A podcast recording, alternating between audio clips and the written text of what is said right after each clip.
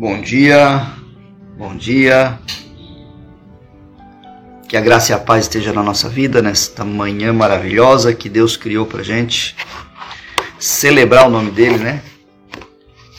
A palavra de Deus fala que nós devemos celebrar cada dia, porque para cada dia basta o seu próprio mal. Então nós podemos celebrar este dia de hoje que ele nos permitiu que a gente acordasse, que a gente estivesse aqui, não é?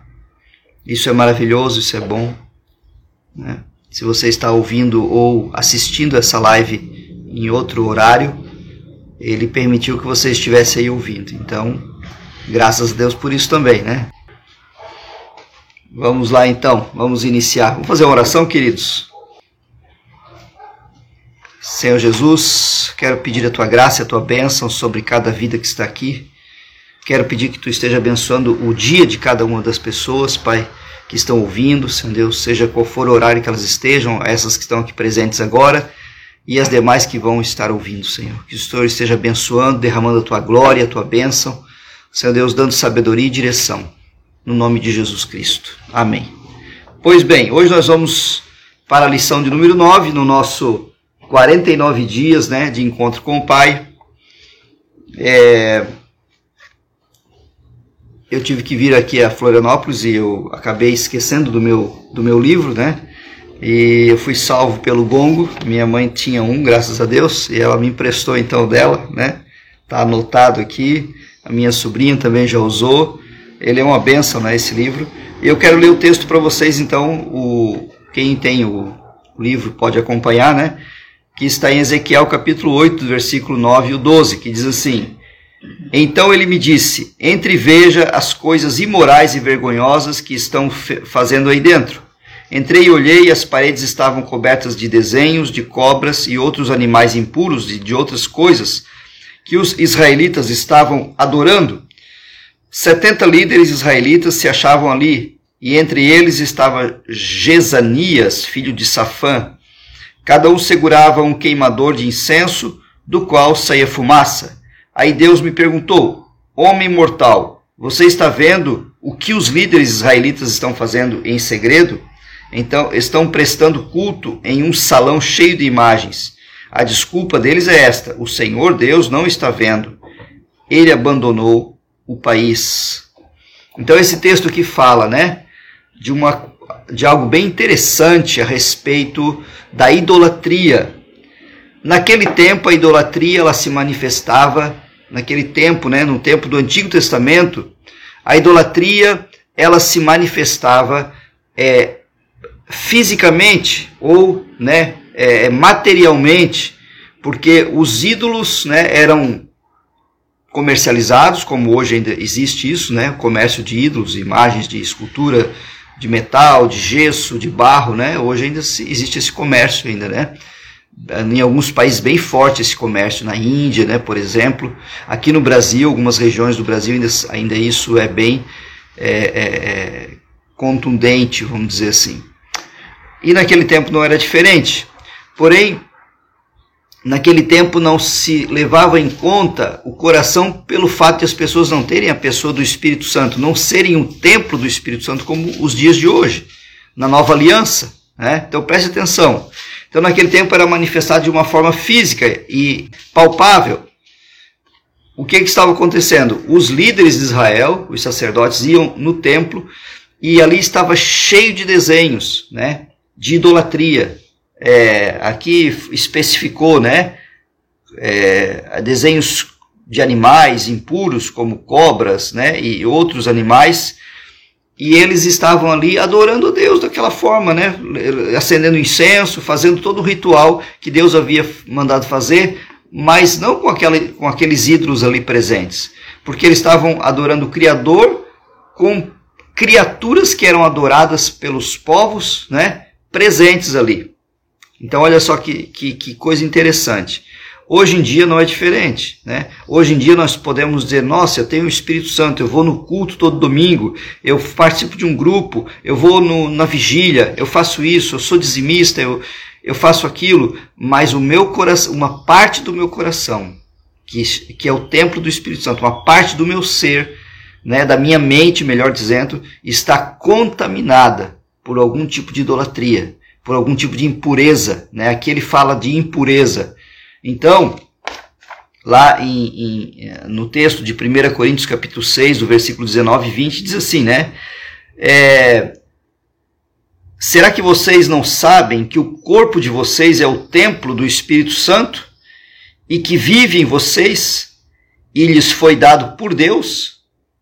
É, vocês, é, perdão, vocês não pertencem a vocês mesmos, mas a Deus, pois Ele os comprou e pagou com preço. Portanto, usem o seu corpo para a glória dele. Então aqui hoje se trata do nosso templo.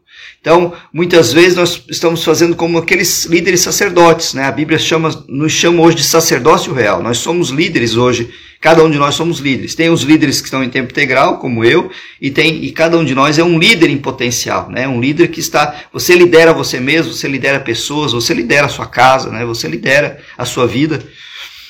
E como hoje também nós será que nós estamos fazendo como esses líderes do Antigo Testamento? Temos um templo que Deus fez, que Deus mandou consagrar, que Deus mandou purificar, que somos nós mesmos, né? Ele mandou o Espírito Santo, mas uma parte desse templo, né? uma parte dele, quer dizer, uma parte da nossa mente, uma parte da nossa vida tem ainda impureza, tem ainda idolatria, né? Conserva o que o pessoal costuma dizer, né? O pecadinho de estimação. Então nós precisamos saber que nós devemos pedir para o Senhor, como a gente leu ontem em Romanos capítulo 12, né? não sei se foi ontem ou foi na sexta-feira passada, que nós devemos renovar a nossa mente diariamente. Não nos conformar com esse mundo, não, não deixar com que o mundo dite, né, coloque-nos dentro de uma forma, né, dentro de uma formatação que diz que é normal, né? Diz que a impureza é normal, diz que o pecado é normal, né? Diz que a mentira é normal, diz que a, Entendeu? Isso não é normal. Nós devemos lutar contra isso na nossa mente, em primeiro lugar, e até mesmo denunciar isso, né? Para que a gente possa nos preservar. Como diz a pastora Helena, eu gosto muito desse, dessa citação que ela fez, né? É, a obediência nos preserva, né? Nos guarda, né? Da nossa natureza rebelde. A obediência à palavra nos guarda da nossa natureza rebelde. Nós temos uma natureza bem rebelde. Né? A semente de Adão, infelizmente, está aqui dentro de nós, ainda tentando influenciar todos os dias. Mas nós temos hoje a presença do Espírito Santo para sobrepujar, né? para mortificar essas obras. E a gente possa então caminhar, caminhar, seguindo e levantando todo dia nossa cabeça para o céu, dizendo: Senhor, muito obrigado pela tua santidade na minha vida. Então essa é a palavra de hoje, né? Então qual é a saída? Você tá, eu o, o pastor apresentou aqui o problema, né? O pastor apresentou a, a, a dificuldade aqui, né? Mas qual é a saída? Então, o homem hoje, né, nós, o ser humano, homem e mulher, foi criado para adorar. Nós, você e eu nascemos para adorar. Nós somos eternos adoradores. Começamos a ensaiar aqui na terra e vamos dar continuidade lá no céu. Se tem algo que nós vamos fazer lá no céu, é adorar. Então você e eu precisamos continuar resistindo essas imagens impuras, né, aqui dentro da nossa mente, né, os desejos, e substituí-los por imagens puras, divinas, né? A Bíblia fala: pensai nas coisas lá do alto onde Cristo vive e não as que são aqui da terra. Então é um, é um processo de substituição, né? das coisas eternas do céu pelas coisas terrenas que não são eternas, são passageiras aqui da terra. Quando Satanás ataca a nossa mente com essas imagens, nós precisamos adorar a Deus, pois ele, né?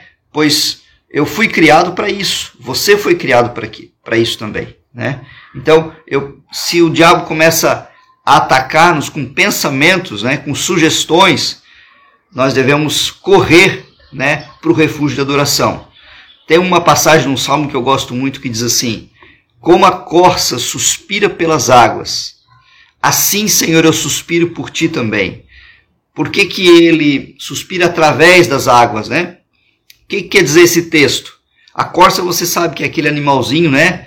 É, que, que pula, né? Ele dá aqueles pulos, salta. Eu fiquei sabendo que aqueles saltos que eles dão é para que o leão, o predador deles, fique impressionado, né? E veja o quanto eles têm saúde, o quanto eles têm vigor e nem tente correr atrás deles, né? E nem tente correr atrás deles. Então eles, essas corças elas pulam daquela, daquela altura que a gente fica até impressionado, né? Aqueles pulos que elas dão para para comunicar, né? O predador delas, né? Elas são a presa eu, tô com, eu estou com muita saúde. Por que, que é onde, onde que o predador vai? Aonde que um leão, uma leoa vai? Você já viu? Você já percebeu? Numa manada de, numa manada de búfalos, que às vezes enfrentam, né? Numa manada de zebras, elas vão nos, nos animais mais fracos, mais frágeis, nas presas que estão mais dispersas, mais para trás, que estão mais fracas, né? Às vezes até um pouco doentes. Eles vão lá, eles não vão correr atrás daquele que está com muita saúde. Então a corça ela faz isso, né? Mas deixa eu voltar aqui como a corça suspira pelas águas. Eu abri, fechei o parêntese agora dessa observação, né? não tem a ver com o assunto que a gente está falando. É, a corça, ela corre, e quando ela corre do predador, né? E, ela, e ele não vê mais ela no meio da vegetação, da relva, ele segue ela pelo, pelo cheiro que ela exala. Ela exala um cheiro de um odor, né? De, por causa do medo, por causa da ansiedade, por causa da, da, daquela adrenalina que, que, que ela está correndo, né? Para se salvar, ela exala um, exala um cheiro. E o predador ele segue ela pelo, pelo faro, né? O tigre, o leão, a leoa. Então o que ela faz? Ela corre para um riacho, né? E se joga dentro daquele riacho, daquela corredeira, né? De um riacho com água corrente e ela se lança ali e deixa e só deixa o focinho de fora, só o focinho de fora para ele não ver ela e ela deixa com que aquela água corrente leve ela para longe e com isso aquele cheiro desaparece, aquele odor desaparece porque a água, né, cobriu todo aquele e aí o, o animal fica ali na beira daquele riacho, daquela corredeira, não sabendo para onde foi o animalzinho. Como a corça suspira pelas águas, assim eu suspiro né, pelos teus átrios, Senhor. Ou seja, nós, quando somos atacados pelo inimigo com pensamentos maus, nós devemos correr para as águas do Espírito, nós devemos correr para o Senhor, a adorá-lo. Aquela corça dentro da água só com o focinho de fora representa a minha adoração no lugar secreto e a tua adoração no lugar secreto, não é?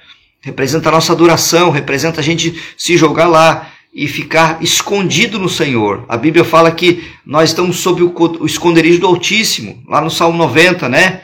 A sombra do Onipotente, não é? Debaixo das asas dele. A sombra das asas do Onipotente, onipotente. Ou seja, nós devemos estar escondidos em Cristo, para que o inimigo não nos veja, para que ele perca o nosso endereço, né? Perca, né? Todo cheiro de morte através do pecado, dos pensamentos impuros, de ações nossas que, que fazem com que o inimigo venha nos atacar, devem ser extintos, né? devem ser apagados quando a gente se lança no rio do Espírito Santo. Jesus disse: Aquele que crê em mim, como diz a Escritura, é, do seu interior fluirão rios de água viva. A gente deve, a gente tem esse esse rio fluindo todo momento quando a gente se lança lá no nosso quarto, nosso lugar secreto, né, numa sala onde a gente tem lugar secreto que ninguém esteja, e a gente pode dizer, Senhor, eu, vou, eu vim aqui só para te adorar, eu vim aqui só para adorar o teu nome. Eu não vim pedir, eu não vim interceder, eu não vim né, reclamar de alguém, liberar perdão, é, reclamar da minha vida, eu não vim orar por, por qualquer outra necessidade, eu vim só te adorar pelo que tu és. Esse tempo é precioso. Esse tempo Deus não dispensa de maneira nenhuma, assim como os outros tempos né, de oração. Mas esse tempo é muito especial. Então, eu quero desafiar você a ser um adorador ainda maior, né? A ter um tempo maior de adoração, mais significativo de adoração, porque esse tempo de adoração vai fazer com que a gente fuja das paixões da mocidade, como diz a palavra em 2 Timóteo 2:22, né? Fugir das paixões da mocidade e procurar viver uma vida correta, com fé. Essa adoração vai fazer com que a gente seja protegido, né? Que a gente comece a ter mais entendimento sobre o que é obedecer à palavra de Deus. Amém, queridos? Que Deus abençoe a tua vida poderosamente. Que você tenha uma quinta-feira cheia da glória, cheia da graça, cheia da unção de Deus e que você seja aquele adorador que vai chamar a atenção de Deus, né? Com a tua adoração sincera, cheio de glória, cheio da manifestação da glória de Deus quando você entrar naquele ambiente ali de adoração. Você é o templo do Espírito Santo. Você não precisa ir lá na igreja, né? para fazer a adoração diária. A igreja é o tempo da comunhão né, dos santos, é o tempo da celebração dos irmãos em Cristo. É importante, é indispensável, você não deve deixar de ir, mas a adoração diária é tão importante quanto, ou digo até mais, né, para a nossa vida pessoal. Deus abençoe o teu dia poderosamente. Está servido?